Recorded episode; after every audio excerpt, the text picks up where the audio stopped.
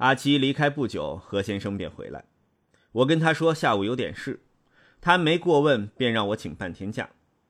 一点整，我前往街角的药行门口，可是不见阿七踪影。一个白领模样的青年突然走到我面前，似要跟我搭讪。啊！我盯着对方的脸看了几秒，才发现他是阿七。他换上白色短袖衬衫，解领带。胸口口袋插着一支笔，右手提着一个黑色的公事包，就像周六中午刚下班在洋行工作的文员。最夸张的是他的脸，他戴上一副眼镜，用发蜡弄了个三七分界，跟平时判若两人。我们走吧。他似乎对我诧异的表情甚为满意。我们经过士多时，何先生还说了句：“这是你朋友吗？”我隐约看到阿七嘴角带笑。我谨慎地打开大门，以防苏松或杜子强碰个正着，露出马脚。但客厅里没有人。虽然今早我看到他们外出，他们回家必须经过士多店前，但难保我看走眼。我蹑手蹑脚地走到杜子强和苏松的房门外，仔细倾听，再到厨房和厕所，确保无人后。示意站在玄关的阿七可以进来。板间房的房门没有门锁，这给予我们很大的方便。我轻轻推开杜子强房间的门，里面跟平时看到的没有分别。因为房间没有锁，我们会把贵重的东西锁在抽屉。不过老实说，我们这些穷光蛋根本没有贵重的东西。会打我们主意的小偷一定是笨蛋中的笨蛋。我以为你会拒绝这种非法搜查嘞。我左顾右盼，张望房间的每个角落时，夜雨阿七道：“紧急法令下，警员可以主动搜查任何可疑人物的居所。这不是我的职务范围，但我有权利这样做。”阿七语气平淡地说，他似乎没意识到我是在寻他开心。杜子强的房间没几件东西，就是有一张床、一张书桌、两张木椅、一个抽屉柜。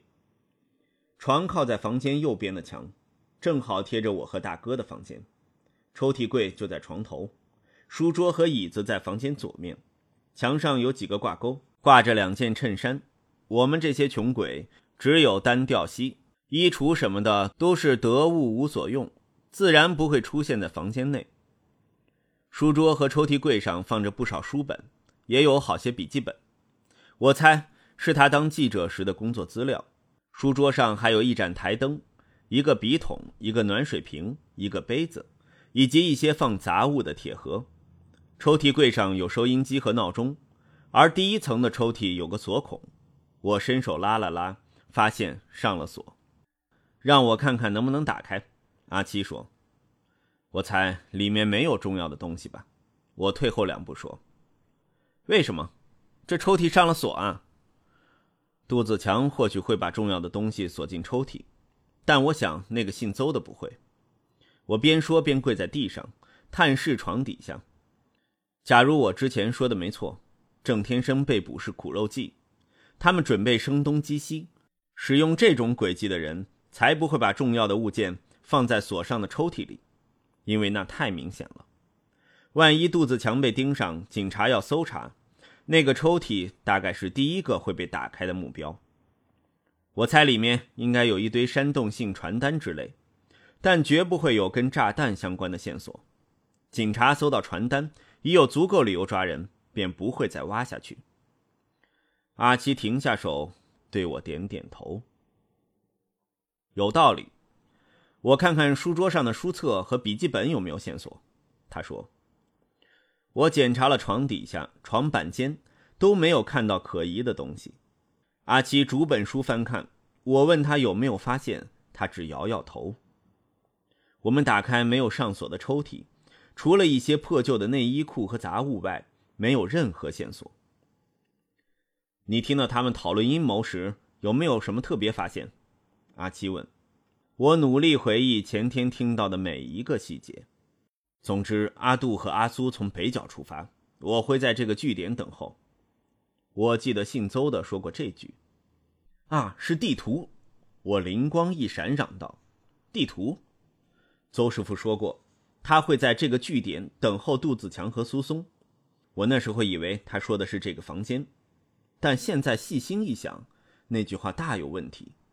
如果他叫杜自强他们在这儿等候他，便很合理；但反过来，他在这儿等候他们，实在很奇怪吗？我和房东夫妇都没见过那个邹师傅，杜自强和苏松让一个客人留下来等自己，怎么看都不合理。所以，他们应该是在看地图。邹师傅嘴上说的这个据点。其实是指着地图上的某个地方。换句话说，地图上很可能记下了他们计划的细节。阿奇点点头表示同意。不过，地图在哪儿？我翻过那些书，没有地图。我在细心想当天的每句话，可是没有再找到线索。没有。我想不啊！我边说边离开床边，却猛然想起一件事。房间有两张椅子，他们有四个人，自然有两个人坐在床边。当苏松和邹师傅讨论完做饵和动手等细节时，他的声音变小。如果当时他手拿着地图，讨论完准备藏好，那么他的声音变小，便是代表他离开贴着我房间的床。而在房间另一边的是书桌。我走到书桌前，蹲下细看。没在桌下看到任何东西，再探头看看桌子和墙壁之间的缝隙，也没有发现。我以为自己弄错了，正要找其他地方时，却留意到那盏台灯的底座有点大。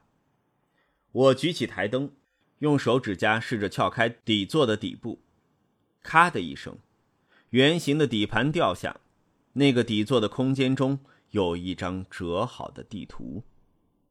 哈！你真行，阿七瞪大眼睛，兴奋地说：“我们打开地图，放在桌上。那是一张香港地图，上面有好几处用铅笔标识的地点，有些地点还附有数字。在铜锣湾裁判司署的位置上有一个叉，旁边还写上八月十八日上午十点。而在尖沙咀警察宿舍、中央裁判司署、美丽楼和沙田火车站。”分别标示着一二三四，却没有日期和时间，反而在中环统一码头附近的租庇利街与德辅道中交界画着一个圆圈，并且写着第一八月十九日上午十一点。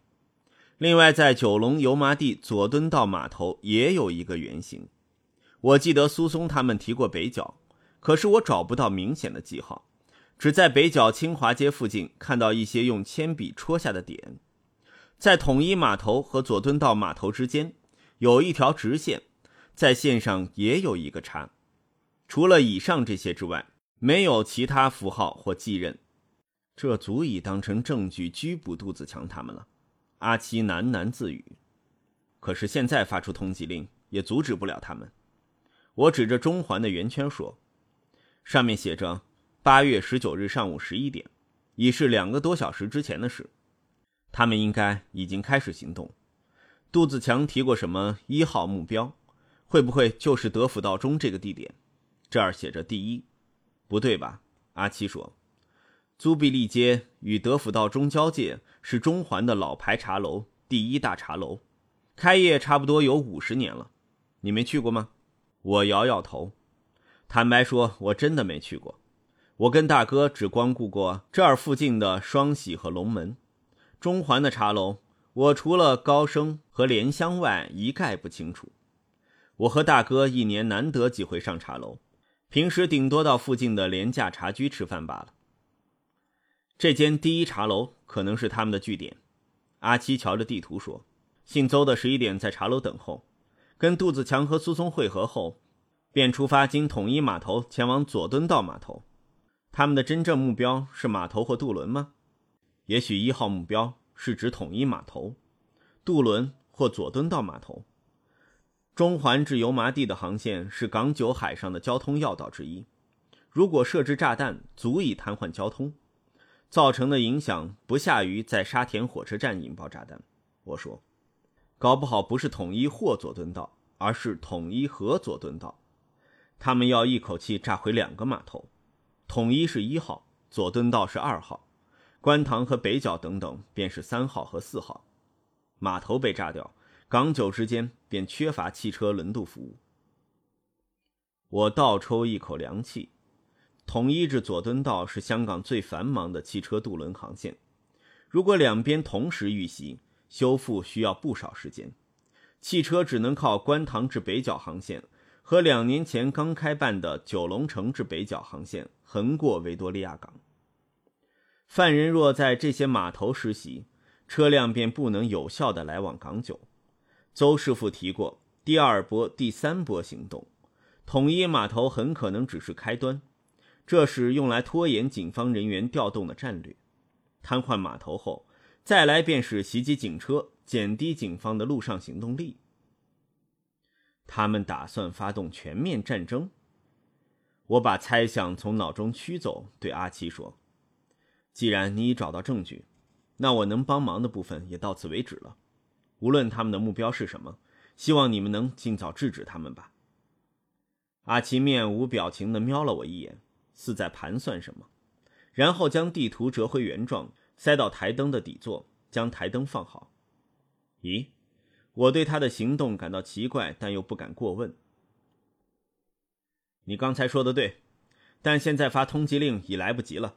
阿七说，加上我们根本不知道他们的目标，也不能确保美丽楼和沙田火车站是不是真的有炸弹。随便通报上级，误调人手，可能会造成更大的伤亡。先把证物放回原位，等杜子强和苏松回来后，来个人赃俱获。而目前。只有靠我们去调查，找出真正的目标，通报拆弹专家处理。我没想到阿七居然也有这种脱线的想法，是近朱者赤，近墨者黑的缘故吗？还是因为阿三不在，所以他敢放肆了？